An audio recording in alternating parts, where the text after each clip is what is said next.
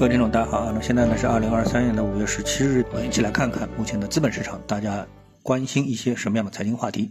那今天呢，大家特别关心的呢是美元对人民币汇率啊，这个汇率呢又跑到了七上面的一个水平啊。其实关于这点啊，我一直觉得比较奇怪，就是说，呃，大家为什么对人民币的涨跌啊如此的关注啊？其实呢，人民币的涨跌的幅度啊，呃，从和其他的货币相比较，就是特别是和这个七大非美货币比较啊，这个所谓七大非美货币呢，包括像欧元啊、英镑啊、日元啊、瑞士法郎、澳元，还有新西兰元、加拿大币啊，和他们相比的话呢，那实际上人民币的一个波动幅度啊，呃，要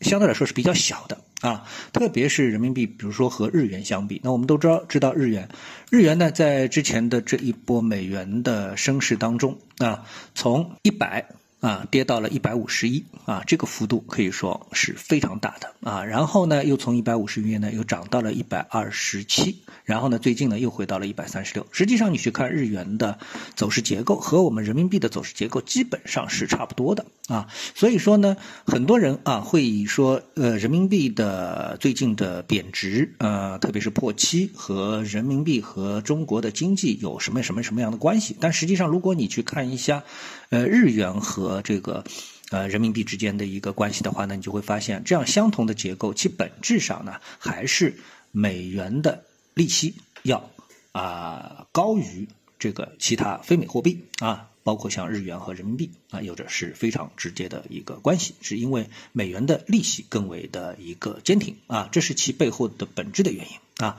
如果再扩展开呢，和经济有没有关系呢？似乎关系并不是很大。为什么？那么就在前两天节目当中，我们也已经指出了啊，这个日元它的东京证券交易所指数呢是刷新了零九年以来的这个新高啊。刷新了这个新高，那么我们说这样的一个刷新的一个高点，那说明呢，日本起码从上市公司的层面上来说，它的经济还是非常不错的，对吧？那么如果说以此来推断，那么也就说明我们 A 股啊，或者说人民币中国的这个经济也不是非常的差，对吧？好，那么这个时候我们其实人民币的汇率和日元的汇率应该是分道扬镳的，就是一个走得好一点，一个走得差一点，才能说明中国经济不怎么样，对吧？啊，那么。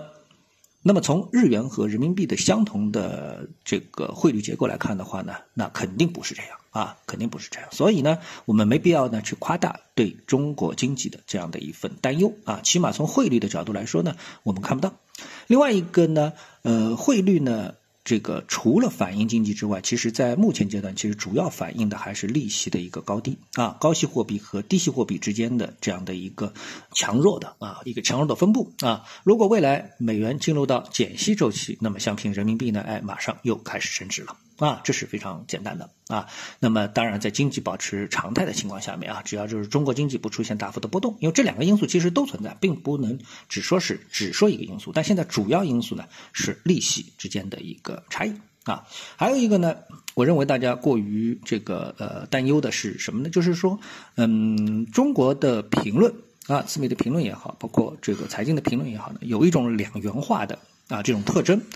就是。呃，大的就是好的，小的就是不好的啊，涨就是好的，跌就是不好的。那么实际上呢，在汇率的这件事情上面呢，根本不存在这种正邪或者是好坏啊。呃，人民币汇率啊，从这个全世界汇率的一个规律，货币的一个规律来看的话呢，其实贬值是好的。为什么呢？因为贬值是增强你的出口能力啊，因为变相的降低了你的出口产品的价格，实际上就相当于是低价竞争啊。那么大家都希望。更多的去卖出自己的产品，而不是把自己锁定在通过高汇率啊锁定在一个高成本上面，对吧？所以呢，这种情况呢，呃，我们其实没有必要去抵触啊所谓人民币这个贬值的这么的一个事情啊。所以从这些角度来说的话呢，那我们应该用更平常的心态来看待，呃，这波人民币啊又开始出现破七的这么的一个现象，真的没什么大不了的啊。好，谢谢各位收听，我们下次的节目时间再见。